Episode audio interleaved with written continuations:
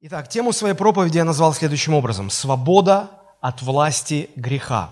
Свобода от власти греха. Мы праздновали Пасху в прошлое воскресенье, и мы говорили о том, что Христос своей смертью и воскресением принес нам свободу от власти греха. Мы находились в рабстве у дьявола, в рабстве греха, и как некоторые думают, ну, свобода – это когда я что хочу, то и делаю. Хочу – пью, пью пить, пью, хочу грешить, грешу, хочу курить, курю, ну и так далее. На самом деле свобода не в этом. Свобода это, это как раз таки что-то обратное. Свобода – это возможность не делать того, чего ты не хочешь не делать. И вот когда ты уже не хочешь пить, свободен ли ты не пить?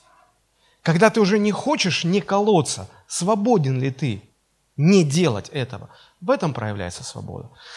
И э, Библия говорит о том, что все люди без Христа, мы все живем под властью греха. И Христос своей смертью и воскресением принес нам свободу от власти греха. Вот что это за свобода? Чему учит Священное Писание об этой свободе? Нам нужно хорошенько разобраться. Потому что когда мы обращаемся к э, неспасенным, к неверующим людям и говорим, вам нужно покаяться, и человек молится молитвой покаяния, говорит, Господи, прости мне все мои грехи, это нормально. Но когда верующий христианин а, раз за разом снова и снова повторяет один и тот же грех, снова кается, э, просит прощения, потом опять его делает, потом опять кается и просит прощения, потом опять делает. А, согласитесь, что со временем этот человек начинает понимать, что покаяние перед Богом – не освобождает его от власти греха над ним. И вот этот способ или это средство, которым человек думает освободиться от греха, я покаюсь, Бог простит, и я буду свободен. Оно обесценивается, оно, ну, мне люди говорят, многим, оно не работает. И знаете, э, в последнее время я очень часто сталкиваюсь, когда люди мне задают вопрос, говорят, пастор, ну, ну, ну что мне делать? Я борюсь. Я борюсь с грехом. Я говорю, ну, знаете, это слабое утешение. Когда ты год борешься, два борешься, три борешься, четыре борешься. А, а какой смысл, если ты не побеждаешь? А как же тогда Библия говорит, что Христос пришел освободить нас от власти греха? А вот я верю во Христа, и у меня нет этой свободы. Я во власти этого греха. Я вынужден его повторять каждый раз. Каюсь, грешу, грешу, каюсь. Устал так жить в, в лицемерии, вести двойную жизнь. Как мне освободиться? Люди начинают думать, я вот, наверное, я еще не до конца умер для греха, наверное, что-то... И они планируют, я вот это буду делать. И они напрягаются, что-то планируют, и ничего не получается. И я понял, что сегодня христиане просто не понимают, в чем заключается свобода от власти греха? Как она приходит? Как она практически реализовывается в нашей жизни? И нам надо очень хорошенько разобраться в этой теме, потому что непонимание этой свободы приводит к тому, что верующие э, на, на протяжении многих лет остаются во власти греха уже после того, как они уверовали. Они потом привыкают к греху, они уже смиряются с этим, живут такой двойной жизнью. В церкви мы святые, а потом в мире мы живем, как все остальные в мире. Итак, для того, чтобы разобраться в этой ситуации, я прошу вас открыть вместе со мной послание к римлянам, 6 глава. Мы прочитаем первые 14 стихов, потому что это одно из самых сильных мест, в которых вот концептуально представлено, в чем заключается свобода – от власти греха в жизни христианина и как ее можно иметь, как ее можно обрести в Иисусе Христе. А, я думаю, что вы согласитесь со мной, что сейчас, по мере того, как мы будем читать Римлянам 6, с 1 по 14 стихи, а, вы подумайте, слушайте, но это очень сложное место. Тут просто, как в народе говорят, черт ногу сломит. Вообще о чем это? Э, и вообще говорят, э, ну, апостол Павел, он, он, он так напишет, так напишет. Кто-то говорит, апостол Павел, когда писал, он, он, он всегда увлекался. Он начнет предложение, потом в эту сторону. И такое чувство, что ты читаешь, читаешь, читаешь, думаешь, когда же кончится у него предложение? Там причастие, тут причастие, тут водное что-то, тут отступление, а потом возвращение.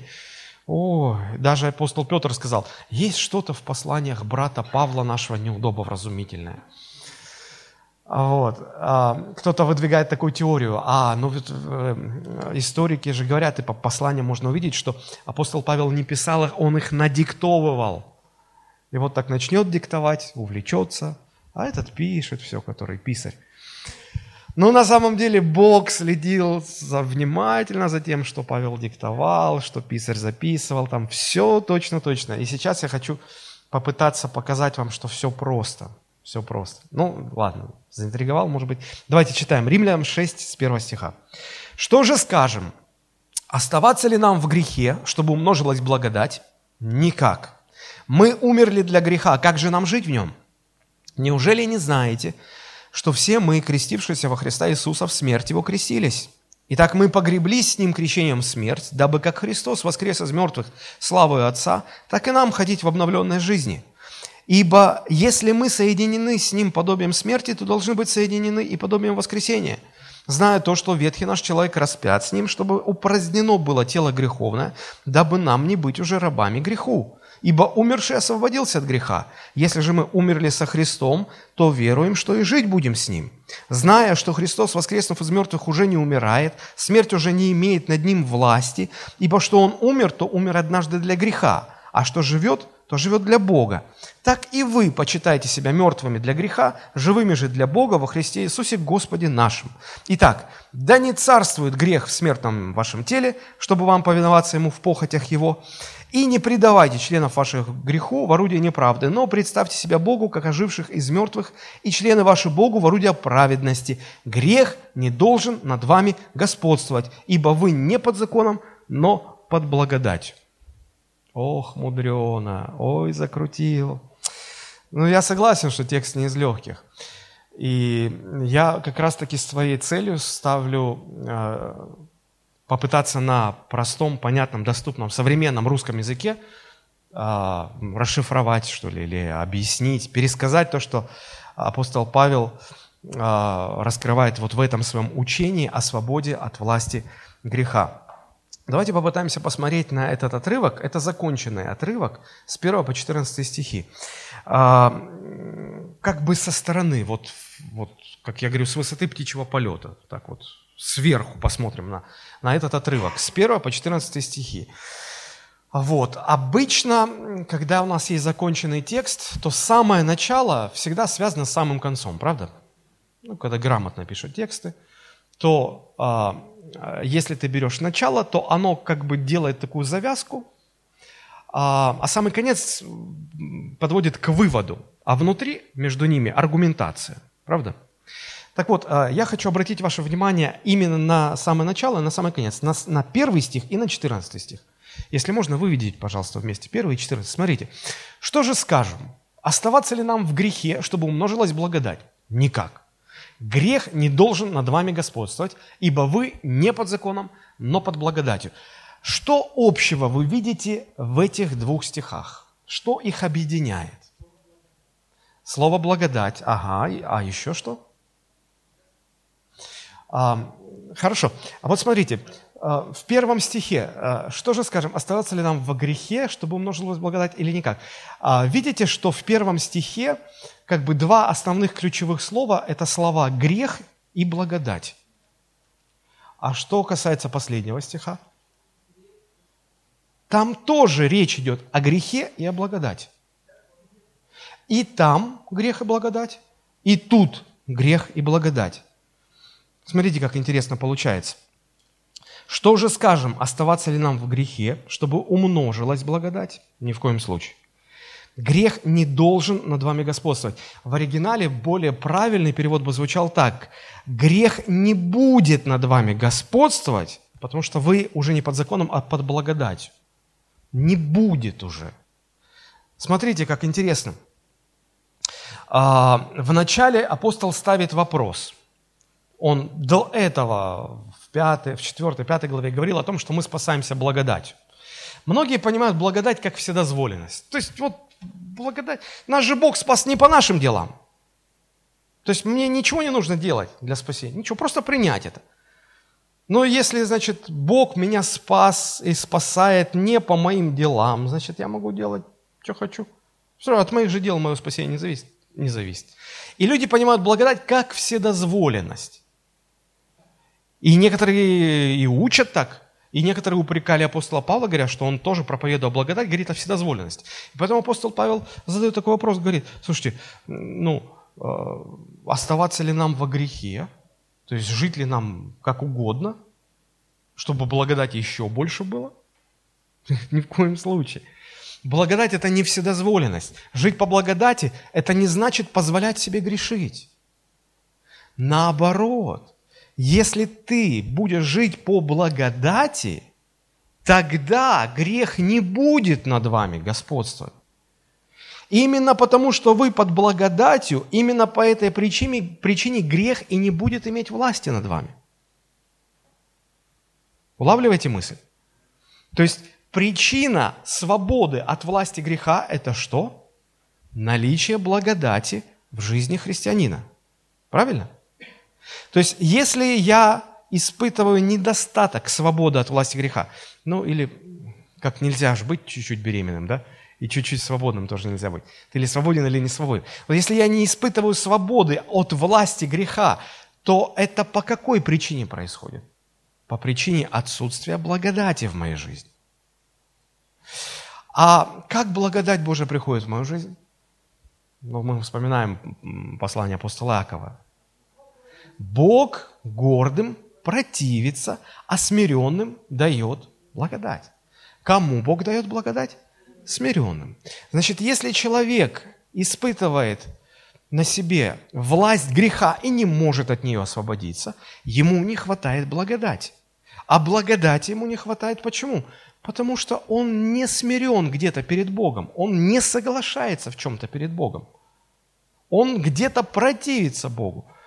И, и, и Бог тогда не дает благодати. А нет благодати, ты будешь жить под властью греха. Таким образом, благодать – это не свобода делать грех, не вседозволенность. Благодать – это причина, по которой человек освобождается от власти греха. Поэтому человек, живущий под благодатью, точно будет свободен от греха. Я очень хотел бы, чтобы у вас это как утвердилось в вашем сознании человек, смотрите, это же апостол Павел говорит. То есть он объяснит в первом стихе, он говорит, что ни в коем случае не думайте, что если мы под благодатью, то мы можем грешить направо и налево, оправдываясь тем, что от наших дел не зависит наше спасение. Не-не-не-не, это не вседозволенность. Наоборот, он говорит, если вы будете по благодати жить, то точно не будет у вас греха. Вот, вот точно не будете под властью греха. Вот, вот точно не будете грешить. Потому что благодать вам дает свободу от греха. Интересно, как получается. Еще раз хочу обратить ваше внимание на структуру нашего текста. В самом начале вопрос о соотношении греха и благодати. Почему так ставится вопрос? Потому что люди считают, что ну, если благодать, значит вседозволенность. Вот. А в конце, в 14 стихе, а, апостол Павел говорит, что как раз таки нет, благодать это не причина э, жить в грехе, благодать – это причина, почему вы точно не будете жить во грехе. Вот в чем дело. Вот какое соотношение между э, грехом и благодатью. Все, что между этими двумя стихами, это аргументация вот того вывода, который мы находим в 14 стихе. Если мы, если можно вывести с 1 по 14 стих, мелко будет, но, но попробуйте, хотя бы так, чтобы визуально охватить взглядом сразу весь отрывок. Да, даже отсюда плохо. Ну, ладно. А, если так вот внимательно посмотреть на этот отрывок, то его условно можно разделить на две части. Знаете, по какому признаку? А, первая часть будет с 1 по 10 стихи, а вторая часть с 11 по 14. Но ну, вы можете в своей Библии посмотреть у себя. На коленях Библия у вас лежит. Да, и э, посмотрите. В первых десяти стихах мы не находим ни одного призыва к действию. Апостол Павел нас ни к чему не призывает. Он просто шаг за шагом излагает свою мысль, аргументирует, объясняет. Но 11, 12, 13 и 14 стихи, в каждом из этих стихов апостол Павел призывает нас к конкретным действиям. Посмотрите, что он говорит. 11 стих. «Так и вы почитайте себя». Видите, здесь призыв. Он говорит, что нам делать. Что делать? Почитать себя мертвым для греха, живым для Бога. Дальше, 12 стих. Что он там говорит? «Да не царствует грех». То есть следите, чтобы не было это. Чтобы вы не повиновались ему. 13. Не предавайте, то есть что делать? Вот он говорит, не предавайте членов ваших греху в орудии неправды. 14 стих. Грех не должен над вами господствовать. Грех не будет над вами господствовать, потому что вы под благодатью. Вот в чем разница. И каждый раз, когда во второй части идет призыв к конкретному действию, то э, сразу же идет отсылка к первой части, как на основание, как на аргументацию. Почему так? Посмотрите, если в 11 стихе сказано, что делать? «Почитайте себя мертвыми для греха и живыми для Бога». Почему он говорит так делать? Потому что в первой части он объяснил, что значит быть мертвым для греха и что значит быть живым для Бога. Поэтому если он говорит здесь «делайте это», то это только потому, что перед этим он объяснил, как это делать, что это значит. Вот это важно.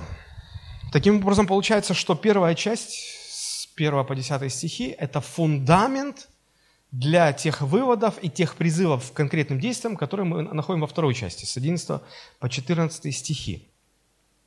В первой части, если вы обратите внимание, а, три раза подряд употребляется слово «знать». Глагол «знать» или э, э, причастие «зная», где причастие «зная». А, три раза. Почему? Потому что это ключевое слово здесь. А, нам нужно что-то знать о власти греха и от своб... о свободе от власти греха. Если мы не будем знать, мы не сможем иметь эту свободу. А вот как апостол Павел в целом, если мы смотрим с высоты птичьего полета на этот отрывок, подходит к толкованию, к объяснению вот этой проблемы свобода от власти греха в жизни христианина. А, как обычно верующие подходят к той же самой проблеме? Я обратил внимание, что как относился к этому, к этому вопросу апостол Павел, и то, как обычно люди, в современ... верующие в современной церкви относятся, это, как говорят в Одессе, две большие разницы. Потому что современные христиане, они видят первый стих и двенадцатый стих. И вот между первым и двенадцатым они вообще ничего не видят. Что в первом написано? Итак, что скажем, оставаться ли нам во грехе? Нет, не оставаться. Соглашаемся мы, как верующие, с этим? Соглашаемся. Да, нам нельзя грешить. Нам не надо оставаться во грехе. И сразу перескакиваем в 12 стих, потому что мы, то, что там идет 2, 3, 4, вообще ничего не понятно. А в 12 стихе что написано? Итак, да не царствует грех в смертном вашем теле, чтобы вам повиноваться ему в похотях его. Согласны? Согласны. Мы не должны грешить. И что после этого дела начинают делать верующие? Стараться не грешить, напрягаться, бороться, сражаться. И как получается? Ну, не всегда. Не получается. У апостола Павла совершенно другой подход к этому. Прежде чем он во второй части говорит, что мы не должны позволять греху властвовать над нами – он говорит в первой части, вы должны кое-что знать. Вот если вы это будете знать, тогда у вас получится исполнять вторую часть, где я даю конкретные призывы к действию. А если вы не будете знать и понимать вот этого, разуметь этого не будете, вы не сможете выполнить эти призывы. Они для вас останутся несбыточной мечтой. А мы как раз это самое все пропускаем, потому что мы говорим, ну нам это непонятно. Нам нужно знать. А, какой у вас подход когда речь заходит о сражении с грехом, вы, ну, условно говоря, на какую из этих двух частей в этом отрывке опираетесь? На первую часть с 1 по 10 стихи или на вторую часть с 11 по 14? Обычно на вторую. Но мы из первой части мы просто понимаем, что нам нельзя оставаться во грехе. Мы с этим соглашаемся. Потом сразу перескакиваем ко второй части. Не грешите. Почитайте себя мертвыми для греха, живыми для Бога. Грех не должен господствовать. Ну, все понятно, но а, а что конкретно? А как, как, как жить-то дальше? Вот в этом-то и проблема. Мы не понимаем первой части, мы не понимаем, как иметь эту свободу, и сразу же бросаемся исполнять эти повеления, и у нас ничего не получается. В этом проблема. Первая часть этого отрывка указывает на наш статус во Христе. Вторая часть призывает нас к конкретным действиям. Если вы хотите получить э, свободу от власти греха, вам нужно на что опираться? На первую часть или на вторую? На первую. Он говорит, зная, вам нужно знать. Разве вы не знаете? Неужели вы не знаете? Потому что если вы не знаете, вы не сможете вторую часть выполнить, никак не сможете. Просто никак. Поэтому, конечно, нам нужно опираться на первую часть. На первую часть. Большинство верующих опирается на вторую. Они понимают, греха не должно быть, начинают своими усилиями бороться со грехом. Я всегда таким людям говорю, и они говорят, я вот э, прошу, чтобы за меня молились, я, я себе слово даю, кто-то говорит, там, я уже даже готов пойти кодироваться от греха. Или я уже прибегаю к помощи профессионалов, чтобы мне помогли бросить. Я говорю, послушай, как ты думаешь, а, вот а, проблема, а, что, что грех господствует над твоей душой, это проблема духовная или она материальная? Ну, физическая, физиологическая. Духовная, конечно. Но неужели ты думаешь, что духовная проблема может решиться какими-то физическими или материальными действиями? Сколько психологов не нанимай, с каким консультантом не обращайся, кого не проси там молиться за тебя, как не напрягайся, как там не кодируйся, чего себе не обещай, в какие рамки жесткие себя не загоняй. Все это, все это действие из, из той области, внутри которой эта проблема не находится, она находится в области духовной. И поэтому, чтобы ее победить, нужны не наши действия и не в нашей сфере, не в той сфере, в которой мы живем. Вот что важно понять. Никакие ваши действия не помогут вам освободиться от греха. А что же делать тогда? Я говорю, нужно остановиться и понять, что Христос сделал для вас, чтобы вы были свободны от греха. Зная это, вы сможете получить эту свободу. Не понимая этого, вы так или иначе скатитесь к тому, чтобы напрягаться, э, силиться, что-то сделать, и так ничего не, не добьетесь, так ничего и не получите.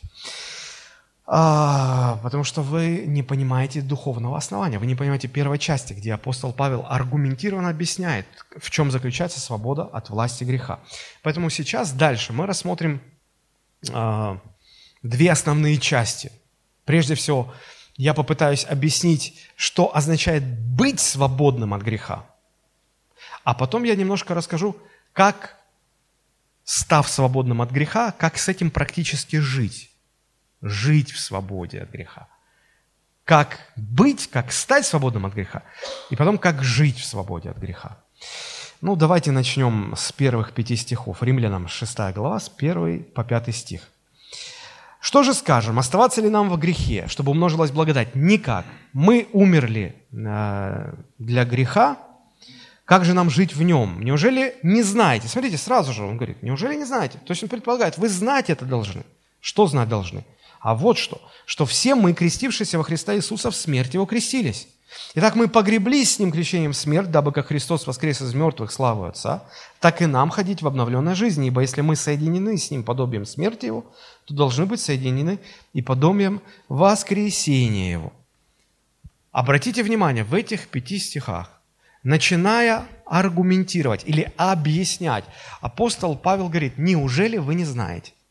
Но это явный намек на то, что он говорит, ну вы должны это знать. Вы, если вы хотите иметь свободу от греха, прежде всего вы должны что-то знать. Что знать? К чему отсылает? А вот к чему. Он говорит, вы крестились в Иисуса Христа. Да, крестились. Что это значит? Что значит креститься в Иисуса Христа? Речь идет о водном крещении. То есть, посмотрите, вот когда, когда мы читаем о первой церкви, деяния, послания апостолов, мы замечаем, что в первой церкви три, а, три вещи происходили буквально в один день, сразу. То есть человек уверовал во Христа, потом он обращался ко Христу, одновременно отворачиваясь от прежнего образа жизни. Это второе. И третье, он принимал крещение в воде, водное крещение. Если вспомнить историю с темничным стражем, помните? В одну ночь было. Он уверовал, обратился и крестился. И поэтому, когда апостол Павел отсылает римлян, римских верующих к крещению, говорит, ну неужели вы не знаете? Ну знаете, вы крестились. То он не столько говорит о крещении, сколько он говорит о завершенном деле спасения. С чем это можно сравнить? Э, крещение в Первой Церкви воспринималось как вот поставить окончательную подпись и печать в документе, так, чтобы документ вступил в силу. Ну, как, как на предприятии издаются приказы. Сначала э, шеф диктует секретарю, говорит, надо издать такой-то приказ. Назначаем такого-то, такого ответственным за то-то, то-то. Все. Понята мысль, э, это раз, да. Второе, секретарь берет э, компьютер, начинает составлять текст, начинает составлять бумагу, документ бумажный, да. Вот, значит, идея, задание принято, какой приказ нужно сделать бумага сделана, напечатана. Теперь что нужно еще третье? Чтобы шеф подписал и печать поставил. Вот как только это происходит, документ вступает в силу. Смотрите, подобно этому человек уверовал, дальше ему нужно обратиться от прежнего образа жизни. И потом, чтобы уже вот печать поставить, нужно креститься в воде в Иисуса Христа принять водное крещение. И вот крещение означало все. А, а, работа Христа по спасению этой души вступила в силу, завершена, точка поставлена. Все, человек спасен. И вот в этом смысле апостол Павел отсылает здесь э, верующих Рима к крещению в Иисуса Христа, именно как к завершенному акту их спасения во Христе. Он говорит, ну вот все, вы же крещение приняли, вы, вы спасены теперь. Вопрос, что значит креститься в Иисуса Христа? Слово «креститься» – это греческое слово «баптидзо», оно означает «погружение». Ну, креститься в воде – это погрузиться в воду, правда? А креститься в Иисуса Христа – это погрузиться в Иисуса Христа. А он личность. Вот как я сейчас погружусь в Федора Михайлович? Как-то дико вообще. А, а вот лично, как я погружусь? Что это значит? Очень интересно. Давайте порассуждаем немножко над этим. А, знаете, есть один очень важный принцип э, толкования Писания. Когда мы не знаем, какое, э, что означает какое-то место Писания, обычно люди начинают что делать? Нет. У них чего-то не хватает, они начинают додумывать. Но один из ключевых признаков, принципов толкования Писания заключается в том, что Писание само себя толкует. Где-то обязательно рядом есть ключ, который поможет вот он, самому, само себя истолковать. Так и здесь этот, этот, ключ. Если вы рядышком поставите третий и пятый стихи, можно поставить рядом третий и пятый стихи. Посмотрите, что там получается. Третий. «Неужели не знаете, что все мы, крестившиеся во Христа Иисуса, в смерти Его крестились?» И пятый стих. «Ибо если мы соединены с Ним подобием смерти Его, то должны быть соединены и подобием воскресения». А, посмотрите, здесь есть тождественные фразы в третьем и в пятом стихе. Конец третьего стиха написано «в смерть его крестились». Да? Что значит креститься, погрузиться в его смерть? Не очень понятно. А пятый стих начинается «если мы соединены с ним подобием смерти». Вот эти две фразы «крестились в смерть его» и вторая фраза «соединены с ним подобием смерти его». Эти две разные фразы имеют одно значение – Отсюда мы делаем простой логический вывод, что креститься – это значит соединиться. Духовное значение, буквальное значение слова «креститься» – это погрузиться во что-то. Духовное значение слова «креститься» – это значит соединиться с чем-то. Креститься во Христа – это соединиться с Ним, быть с Ним соединенным – И здесь конкретно говорится, в чем соединиться. Соединиться в смерти Его и соединиться с Ним в Его воскресении. Вот что означает крещение. И апостол Павел именно на это обращает внимание. И говорит, неужели вы не знаете, что всем, как там написано, что все мы, крестившиеся во Христа, давайте заменим слово крестившиеся на соединившись, что все мы, соединившиеся со Христом, в смерти Его соединились. Итак, мы погреблись с Ним соединением в смерти, да, и дальше пятый стих чуть-чуть пропускаем. Если мы соединены с Ним подобием смерти Его, то должны быть соединены и подобием воскресения. Вот духовный смысл крещения. Соединение со Христом в двух конкретных точках. В смерти Его и в воскресении Его. А вопрос возникает, а что является результатом такого соединения? А результат мы видим в четвертом стихе. Написано, «Итак, мы погребли с Ним крещением смерть, и дальше стоит слово «дабы», то есть «чтобы». Оно говорит о результате. «Дабы как Христос воскрес из мертвых, славы Отца, так и нам ходить в обновленной жизни». То есть, другими словами, я попытаюсь сформулировать эту мысль более понятно. Если мы соединились с Иисусом Христом, соединились с Ним, то определенные события из жизни Христа приписываются и мне теперь. И через эти события, которые я лично не проходил, ну, например, я не умирал на кресте. Христос умер. Но если я с Ним соединен, то это событие, через которое прошел Христос и не прошел я, оно засчитывается на мой счет. И в определенном смысле можно сказать, что я вместе с Ним умер на кресте. Попытаюсь привести вам такой пример, чтобы вам было понятно. Пример из, из моей личной жизни, обычной жизни. А, однажды моя старшая дочь они всегда напрягаются, когда про них примеры начинаю приводить. Она была маленькая еще, и мы оказались в аквапарке, и она пер, первый раз увидела вот эти водные горки. И она посмотрела и говорит, о, я хочу покататься на этой горке. Я никогда не каталась, я хочу покататься. И тут мама наша говорит, как это ты никогда не каталась? Ты уже однажды каталась на горках. И, кстати, именно на этой самой горке ты каталась. Она говорит, как? Я вот это первый раз вижу. Я никогда не... Да не было это, я, я же себя знаю. И мама говорит, а знаешь, а, несколько лет назад, когда тебя еще не было, ты была у меня в животе. Я была в положении.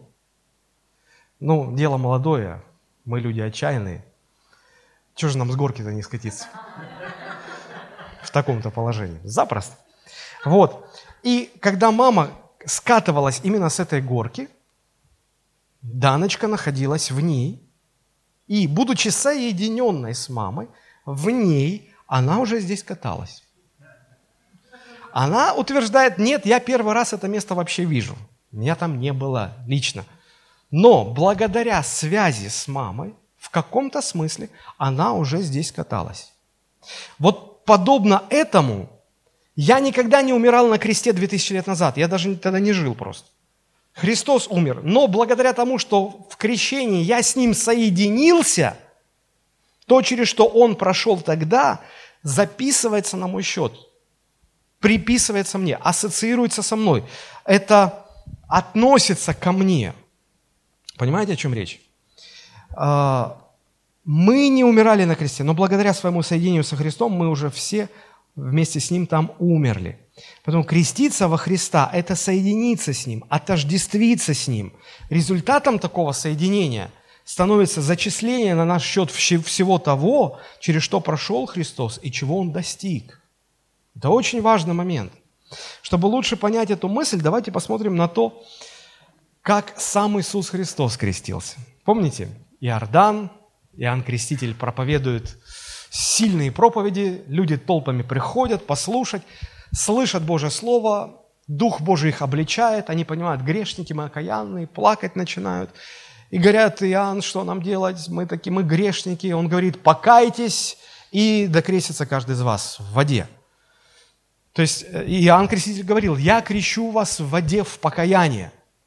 Что это значит? Когда сегодня человек слышит э, проповедь Евангелия, Дух Божий его обличает, он говорит, я, я виноват перед Богом, я грешен перед Богом, что мне делать? Мы говорим, тебе нужно покаяться. И он произносит молитву грешника, и вот мы говорим, что вот, вот это есть форма его покаяния, да? В то время формой покаяния было то, что человек заходил в воду и принимал крещение водное. И это означало, что он покаялся перед Богом. Это форма была такая. Суть одна и та же, но форма в те времена была такой. Так вот, э, Иоанн Креститель крестил людей в покаяние. И вот смотрите, к нему стоит э, очередь людей, потому что многие хотели креститься, и там буквально очереди были. И вот в этой очереди он видит Иисуса Христа. И видя его, он понимает, это, это святой Божий Сын. И когда Иисус зашел в воду, чтобы Иоанн преподал ему крещение, Иоанн не понимает, говорит, тебе зачем? Вот они все стоят, потому что они грешники, они поняли свой грех, они хотят покаяться. И э, чтобы показать всем, что они каются перед Богом, они совершают это э, погружение в воду. А ты же святой, ты чистый, тебе зачем? Я не, я не могу тебя крестить. Вот почему Иоанн ну, не хотел его крестить, посмотрите. Но, но, но что отвечает ему Иисус? Матфея 3 глава, 15 стих. Но Иисус сказал ему в ответ, «Оставь теперь, ибо так надлежит нам исполнить всякую правду». Тогда Иоанн допускает его. Этот же стих в современном переводе читаю. «Пусть теперь будет так», – возразил ему Иисус. «Этим мы исполним то, чего хочет от нас Бог». Тогда Иоанн согласился. То есть, смотрите, Иоанн понимал, что э, Христос хочет э, принять крещение не потому, что он нуждается в покаянии, а почему? Он не знал. И Христос ему не объяснил, он просто сказал, что так надо. Если мы так сделаем, мы сделаем то, что угодно Богу. Это убедило Иоанна, и на этих условиях, говорит, ну хорошо, ты лучше, ты, ну ты знаешь, что ты делаешь, давай. И он принял крещение. Но он принял крещение не в том же смысле, в каком остальные это делали, чтобы показать, что он кается в своих грехах. А в каком смысле? Что знал такого Христос, чего не знал Иоанн, не понимал Иоанн? Да все просто. Своим крещением Христос отождествил себя с родом грешных людей. То есть Он, крестясь в воде, делал это не для того, чтобы покаяться, а для того, чтобы соединиться с людьми, стать частью грешного рода человеческого, стать одним из нас.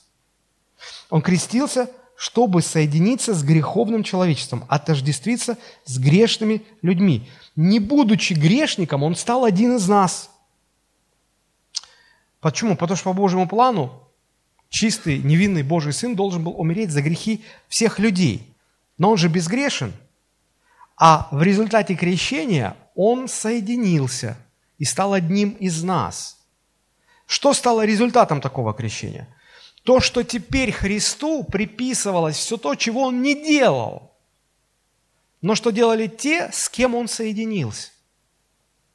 Если Он соединился с греховным человечеством, а что делало человечество? Жило во грехе. И вот Христос, не совершая греха, через крещение соединился. И он, он буквально он взял на себя грех людей. Иоанн Креститель, когда это понял, он сказал такие слова. Посмотрите, это Иоанн 1 глава, 29 стих. На другой день видит Иоанн, то есть когда уже Иисус крестился, Иисус потом опять приходит к Иоанну. Я не знаю, зачем он приходил, но смотрите, как Иоанн реагирует. До него дошло, он понял. А, на другой день видит Иоанн, идущего к нему Иисуса, и говорит, вот агнец Божий, который что делает? Берет нас, как он взял на себя грех мира? В крещении, соединившись с греховным человечеством. То есть крещение, духовный смысл крещения – это соединиться с чем-то. Позже в своем служении Христос говорит о еще об одном крещении. Это Лука, 12 глава, 50 стих, там написано. «Крещением мне предстоит креститься, и как я томлюсь, пока не свершится это». Ну, совершенно понятно, что, говоря в будущем, в будущем времени, что ему предстоит пройти крещение. Конечно, он говорит не о водном крещении, которое было, а о каком крещении? Для чего он пришел? Умереть. Умереть за нас. Так вот, смотрите, в смерти, почему смерть на кресте он называет крещением? Почему Христос смерть на кресте называет крещением? Потому что Он собирался в смерти соединиться с грешным человечеством, чтобы умереть за грех всего человечества. Потому что крещение соединяет так, что твоим, на твой счет зачисляется то, заслуги или все, чем обладает тот, с кем ты соединяешься. Вот, вот это очень важная мысль. То есть э, фактически в своем крещении в Иордане Христос соединился со мной, с моим грехом. И ему засчитывается мой грех, как будто его собственный, хотя он никаких грехов не совершал. Когда он был на кресте, он умирал. Он соединился со мной, чтобы и я э, умер там, чтобы мой грех взять на себя и умереть за мой грех. То есть крещение соединяет. Мой грех стал его. Теперь, по той же самой аналогии, но в другую сторону размышляем. Если вам немного тяжело, постарайтесь просто, чуть-чуть еще осталось. Постарайтесь понять это. По той же самой аналогии, когда я крестился во Христа, что произошло? Я соединился со Христом. Результатом такого соединения стало то, что все чего достиг Христос и все, чем Он обладает, стало моим.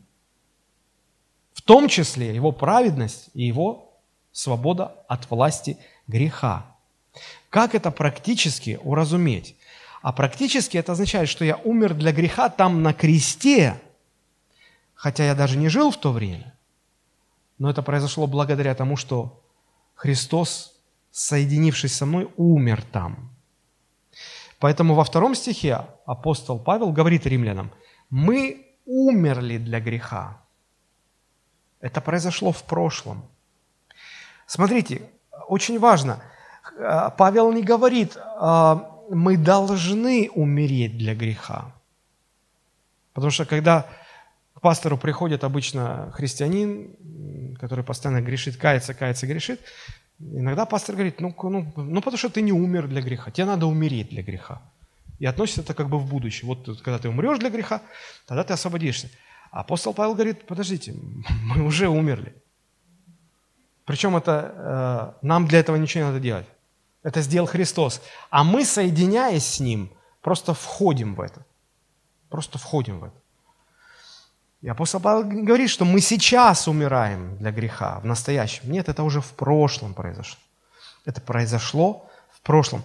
То есть то, что сделал Христос, засчитывается, как если бы это мы сами сделали. Дальше, 6-7 стих, апостол Павел э, объясняет очень интересную вещь. Прочитаю, 6-7 стих.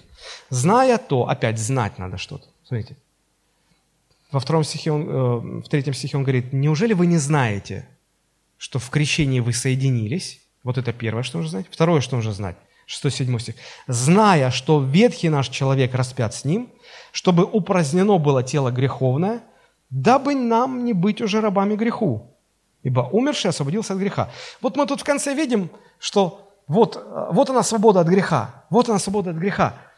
И она какая-то такая неуловимая. А что перед этим? А перед этим нам надо знать, что ветхий наш человек распят, какое-то еще греховное тело упраздняется, на праздники какие-то выходят.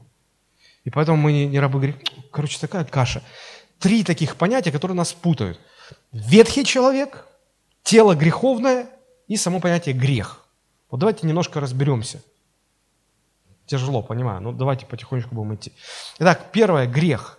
Вот э, в этих двух стихах, 6-7, когда речь идет о грехе, то речь не о, как, не о конкретном каком-то поступке, грех блуда или грех там, предательства или грех лжи. Нет, здесь грех персонифицируется, представляясь неким тираном, который в своей власти держит всех людей и не дает свободу.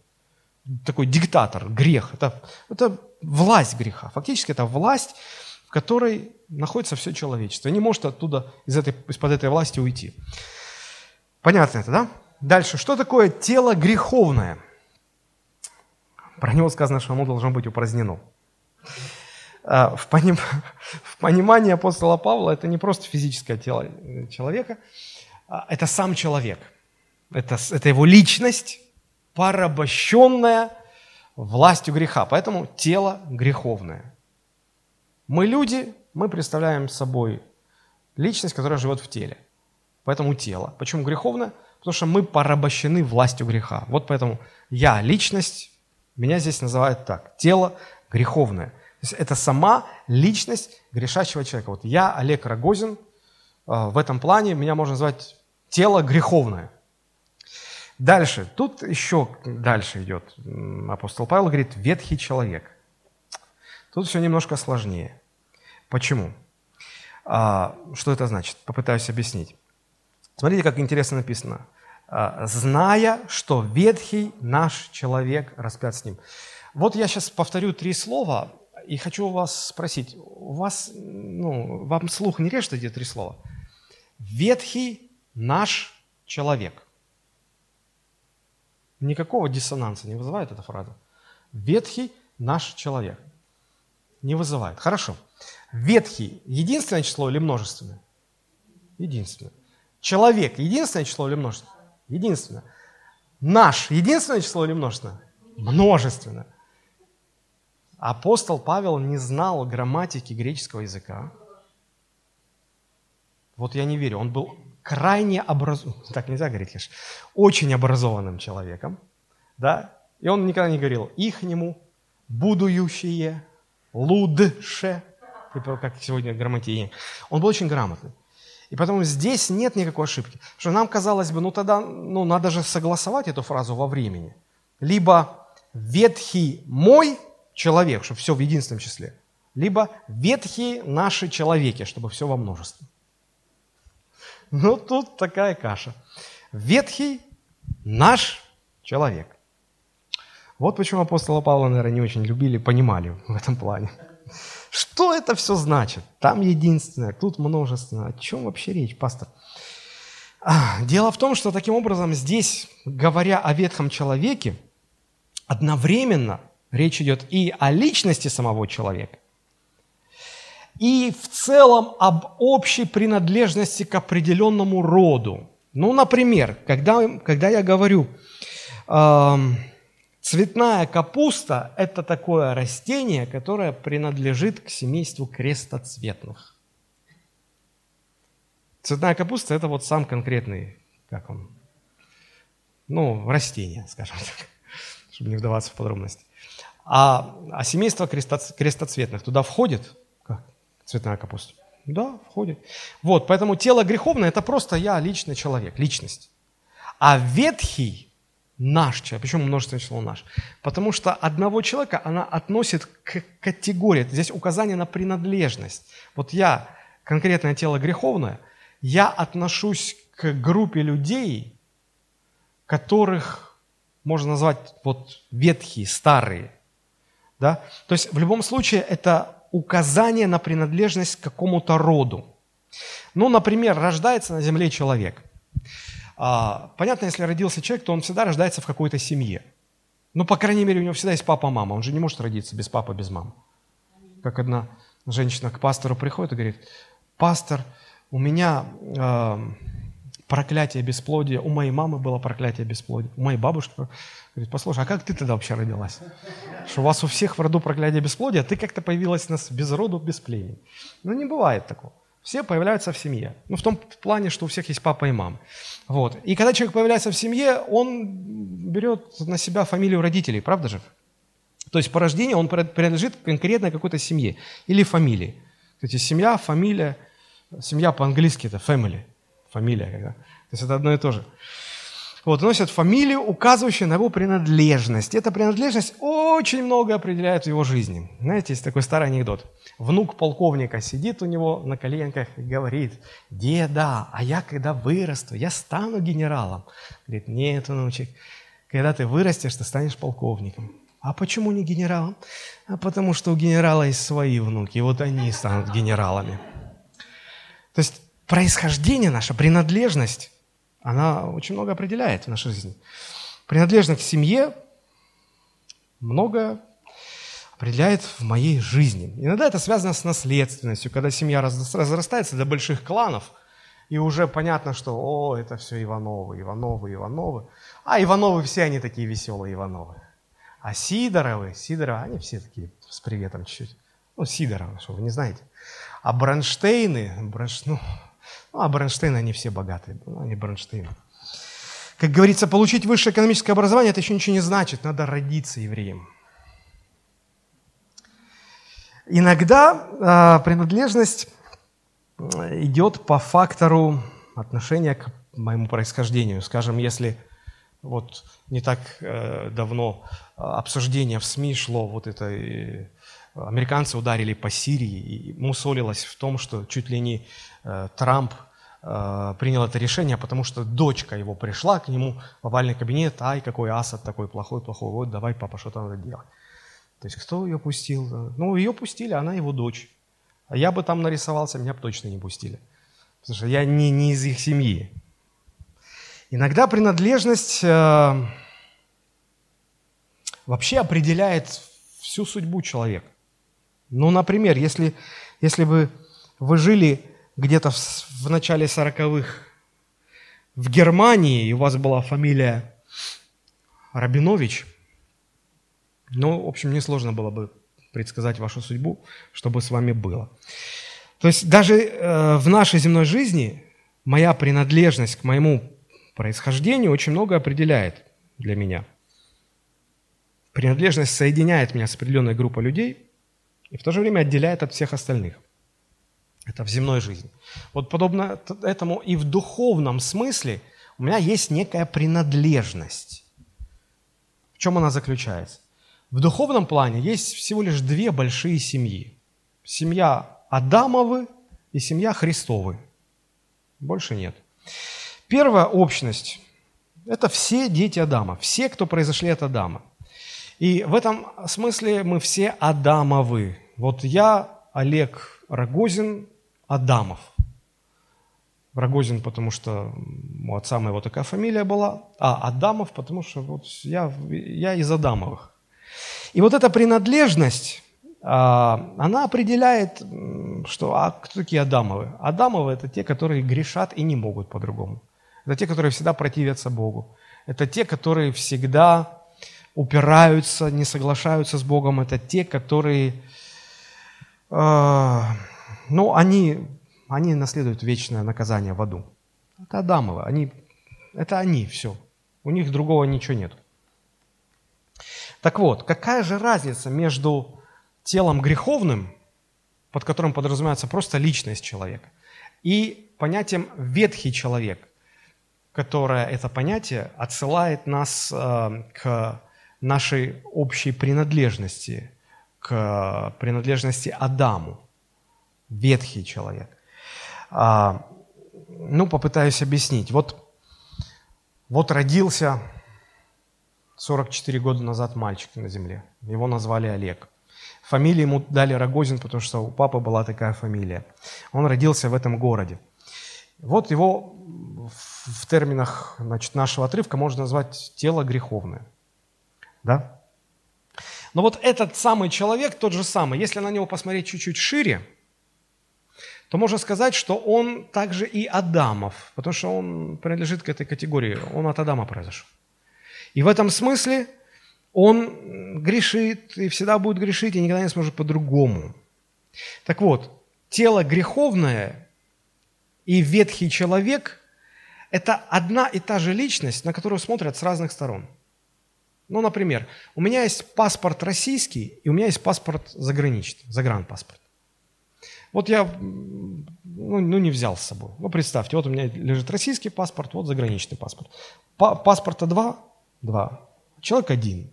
Так же здесь. Вот я один человек, но меня можно назвать тело греховное, в плане как вот я, личность человек. И меня можно назвать ветхий человек, если имеется в виду, что я принадлежу к этой большой категории семьи. Да, потому что, смотрите, когда я внутри нахожусь своей страны, я передвигаюсь, здесь у меня попросят паспорт, и здесь важно, в каком городе, значит, я родился, кто мои родители, где я прописан, обязательно прописочку у меня если нет прописки, ой, мама дорогая. Все, вот это все важно, да. Когда я выезжаю за границу, там внутренний паспорт не котируется, там нужен загранпаспорт, внешний паспорт. И вот когда там проверяют, им все равно, в каком городе я родился. Есть у меня прописка российская. Нет, им по, по барабану, простите за такое слово. Им все равно. Им что нужно? А, ты русский. И я помню, когда я, я был в Америке, вернее, когда узнавали, о, ты русский, и сразу, о, водка, матрешка, балалайка. Все, вот у них такие ассоциации. У них, им кажется, что все русские, обязательно все пьяные, в ушанках и с медведем в обнимку. Медведь на балалайке играет, и вот так мы ходим и распеваем, значит, Катюшу. Ну, вот у них, они нас относят к такой категории. Вот в общем, да, так вот мы Адамовы, мы принадлежим Адаму. Теперь давайте посмотрим, какая связь между тремя этими понятиями. Я дал объяснение. Грех – это власть, в которой находятся все люди. Тело греховное – это я, человек грешащий. И ветхий человек – это тот же я, но просто в смысле более широком, как э, член Адамовой семьи. Да? Так вот, а, Олег Рогозин является грешником, потому что он Олег Адамов. Он, он от Адама произошел. И поэтому он грешит, потому что у него это наследственность Адама, принадлежность все решает. Все Адамовы грешники, все они грешат, они не могут не грешить, они все живут под властью этого греха. Все вот так повязано, полная безнадега, он не может сам освободиться, и он пойдет в ад. Вот по-любому. Вот связь между этими тремя понятиями. И власть греха, она очень коварная. Люди э, даже не догадываются, что они под этой властью находятся. Они думают, что они свободны. И вот, э, думая, что свободны, они находятся под властью, и так в водой оказываются потом, а как это, а что это, а, а с какой стати? Ну, это отдельная трагедия. Так вот, давайте возвращаемся к 6-7 стиху. «Зная, что ветхий наш человек распят с ним, чтобы упразднено было тело греховное, дабы нам не быть уже рабами греху». Что это значит? Вот эта фраза «ветхий наш человек распят с ним». Ветхий человек – это э, отсыл э, к указанию какому? Что я не просто вот как личность, да, а я как член семейства Адамовых. Вот эта вот моя Адамовая принадлежность была распята с ним.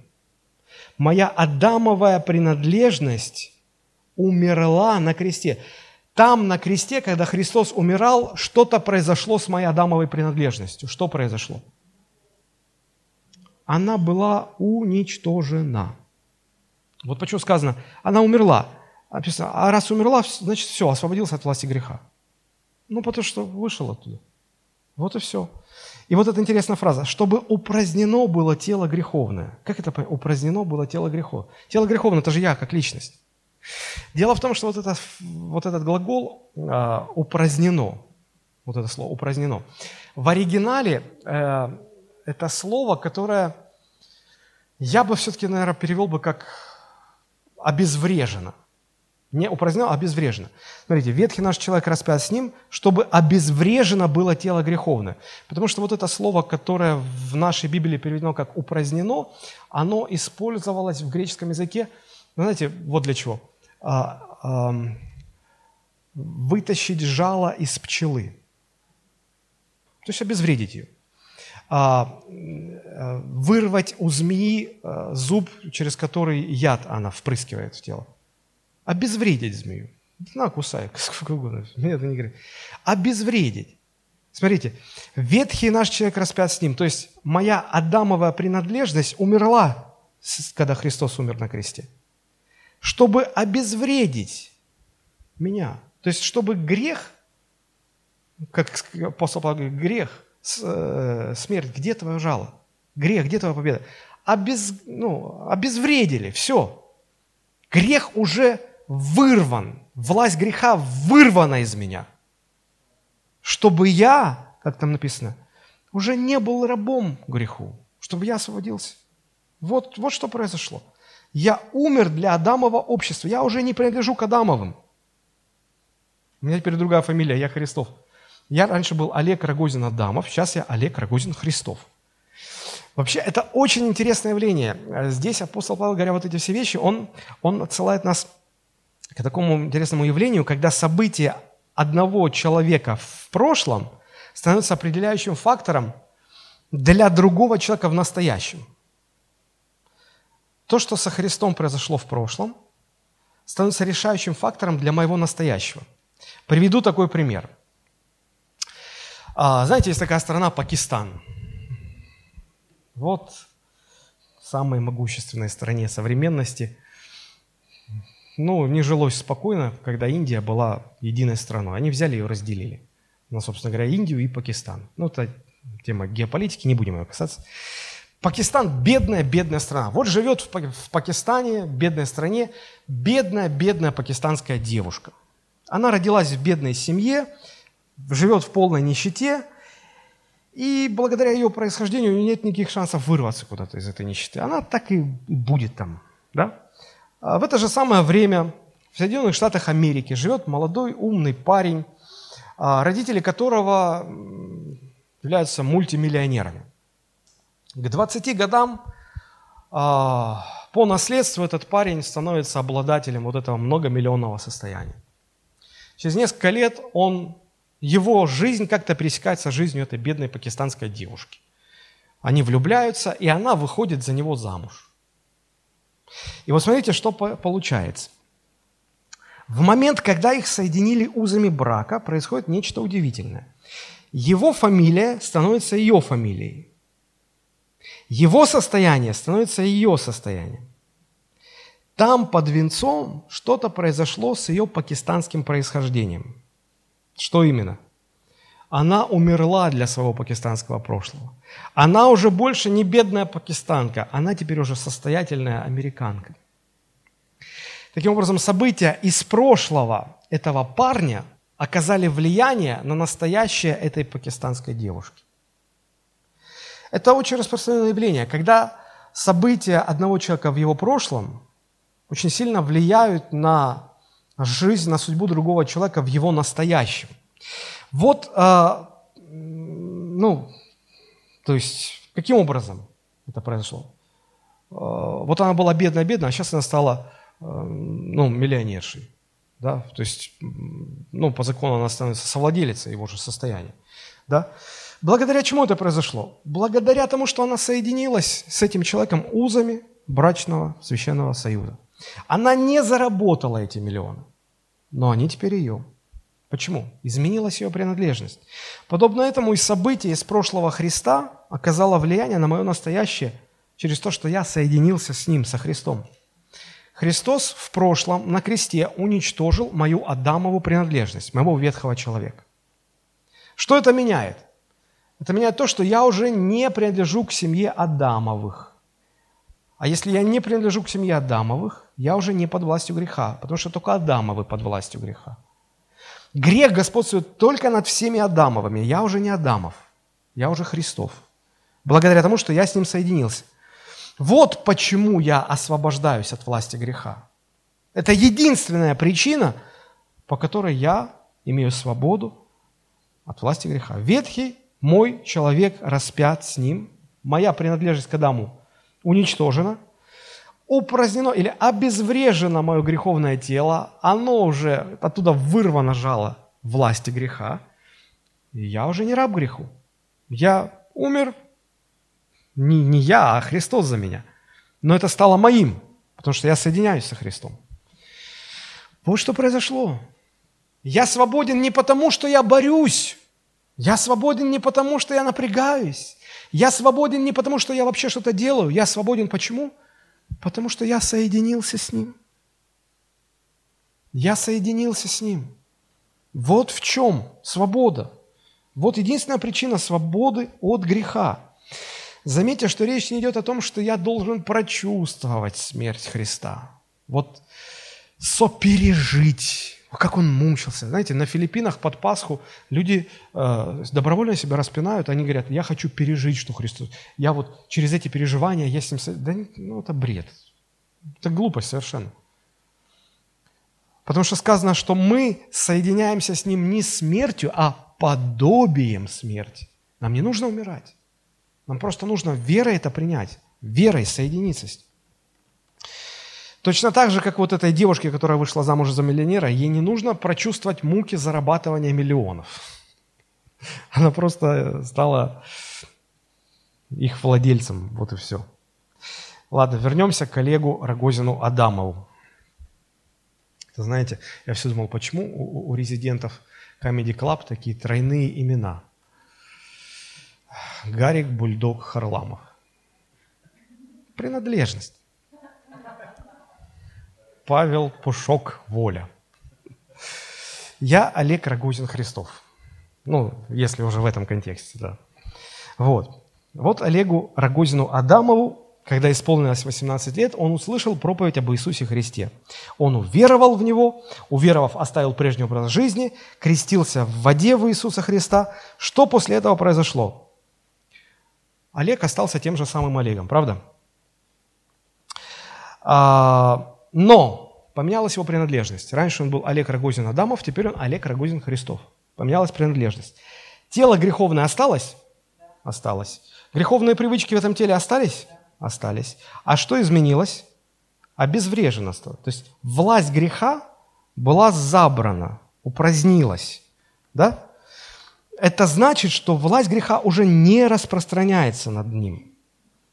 То есть что это значит? Это значит, что он уже может сказать «нет» и не подчиниться своим греховным привычкам. Если раньше они приходили, они восставали, и Сопротивляйся, не сопротивляйся. У тебя варианта нет. Ты все равно ты, ты не можешь сопротивляться. А теперь я уже могу сопротивляться.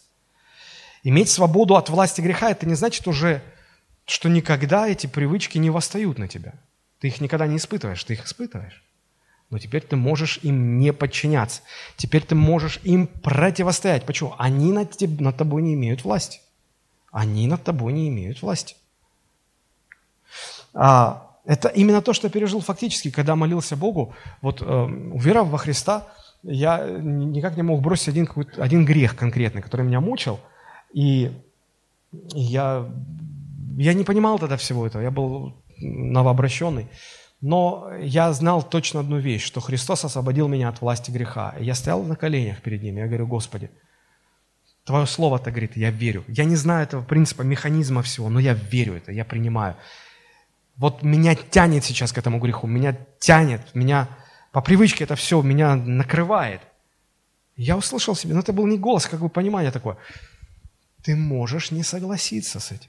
Ты можешь сказать нет, не сделай это. И я как бы раз так, а я не, не буду делать. Я встал и ушел. И не стал делать.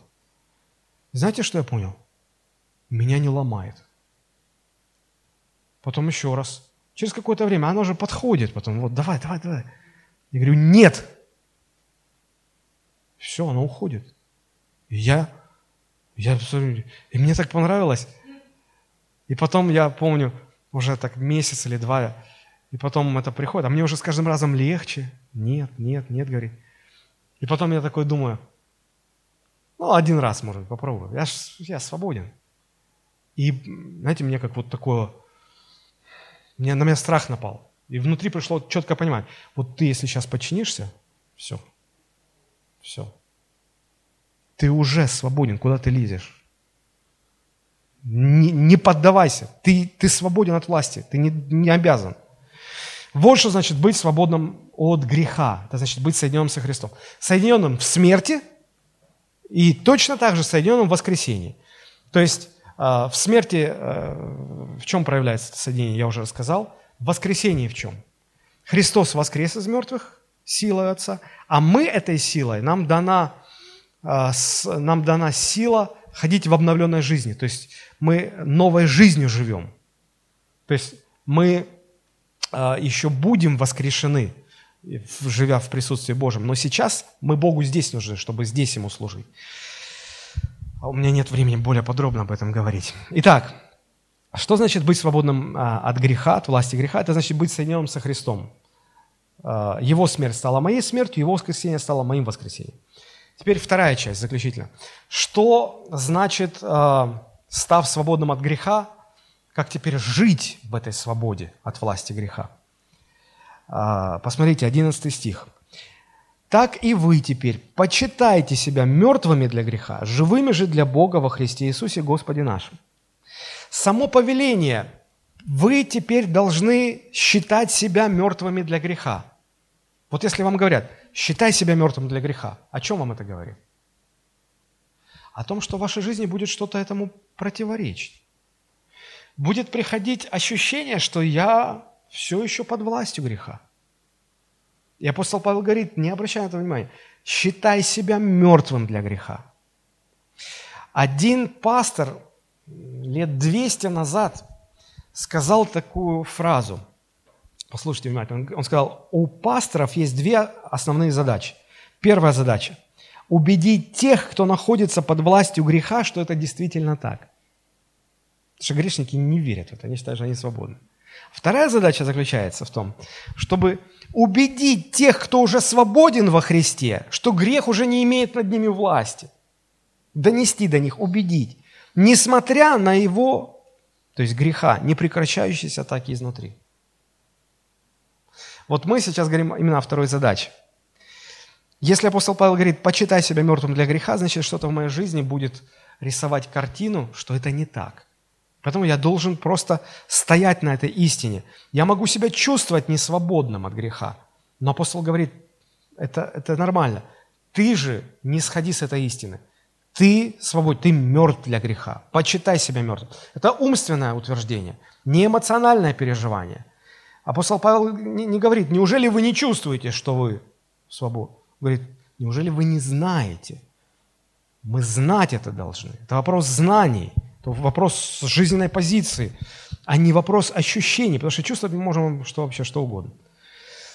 Поэтому э, и это не сказано, что один раз ну, посчитай, что ты мертвый, и все. Хватит на всю жизнь. Нет, все время так о себе думайте. Формируйте такой образ мышления. Постоянно, это образ, это жизненная позиция. Почему это важно? Пример из Ветхого Завета. Помните, пророк Елисей, и у него был слуга Гиезий. И вот однажды э, стан э, Елисея окружило войско неприятеля. И Гезий просыпается утром, выходит из палатки, смотрит, мама дорогая, мы окружены, шеф, все пропало, шеф. Выходит Елисей, посмотрел на все это и говорит, Господи, прошу Тебя, открой ему глаза, чтобы он увидел что-то. Бог ему открывает глаза, он начинает видеть духовную реальность. И он видит, что вокруг этого войска неприятеля стоит армия Божьих ангелов, и ангелов больше, несравненно больше. И тот вытирает лоб, думает, слава Богу. Пронес, слава Богу. А у меня такой вопрос. А разве сказано, что сам Елисей видел эту духовную реальность? Нет. Он просто знал, что это так. Он как это говорят, он умел доверять приборам. Знаете, когда, когда пилот самолета ведет, вот Валерий Петрович, как профессиональный пилот, может много об этом рассказать, когда ведешь самолет, ты иногда не понимаешь, ты, ты не видишь, где, ты не чувствуешь, где вверх, где низ, где право, где лево, ну там небо. Если облака, то ты... Единственное, как можно ориентироваться, это по приборам. Ты понимаешь, вот там вверх, вот низ. Все. И, и благодаря тому, что ты не доверяешь своим чувствам, своим глазам, но тебе приборы говорят, как оно есть на самом деле, вот так вот, вот приборная панель говорит, почитай себя мертвым для греха. Что бы ты сейчас не чувствовал, почитай себя мертвым. Иди по приборам, и ты никогда не потерпишь аварию. Аминь. Вот поэтому апостол Павел а, и, и говорит, доверяй Слову. Заметьте, апостол Павел не говорит, умри для греха. Потому что тогда, если не свободен, ну, значит, ну, не до конца умер. Да мои действия здесь вообще никакой роли не играют, абсолютно ничего. Жизнь штука сложная. Ты уже свободен, но однако ты можешь ощущать все, что угодно в жизни. Поэтому иди по приборам. Это важно. А, знаете, когда люди тонут, то им бесполезно ну, говорить, да ты сильнее греби, сильнее болтыхайся – а им же оттолкнуться не о чем. Это если дно там недалеко, нужно просто расслабиться, уйти ко дну, коснуться дна и от дна оттолкнуться, и может быть, я... то есть надо что-то опереться и оттолкнуться. Также, когда ты тонешь, когда грех тебя атакует, ты, тебе нужно обо, что-то, на что-то опереться, оттолкнуться. Это истина Божьего Слова. Почитай себя мертвым для греха. Ты увидишь, как ты пойдешь наверх сразу же. Апостол Павел так жил. Помните, он говорит, знаю, о себе говорит, знаю человека во Христе. Я раньше думал, как он о себе в третьем лице, так интересно. Нет, он просто более а, ну, относил себя или ценил свою принадлежность ко Христу, а не просто вот я человек Адамов. Нет, я уже человек Христов. Знаю человека во Христе. Очень интересно.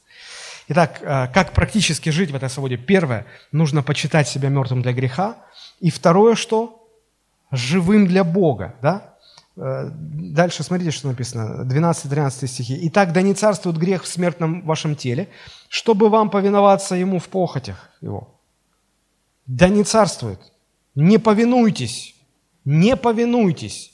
Первое, нужно почитать себя мертвым для греха. А второе, когда греховные привычки восстают и начинают атаковать, не повинуйтесь им. Не соглашайтесь с ними, противостойте им. Жить в свободе от власти греха – это не значит перестать испытывать греховные желания – Некоторые думают, ну, если я свободен, тогда почему я, почему меня тянет выпить, закурить, солгать? Почему тянет? Ну, потому что тело греховное, оно остается. Грех еще, греховная старая природа, она остается.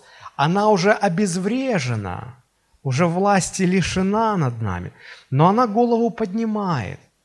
И поэтому мы, зная, что мы не обязаны подчиняться, мы должны противостоять, сказать «нет», и оно уйдет. Вот что важно понять. Вот что важно понять. Апостол Павел был реалист. Он не говорил, что все, вы ничего не будете переживать. Нет, все это будет, все это будет.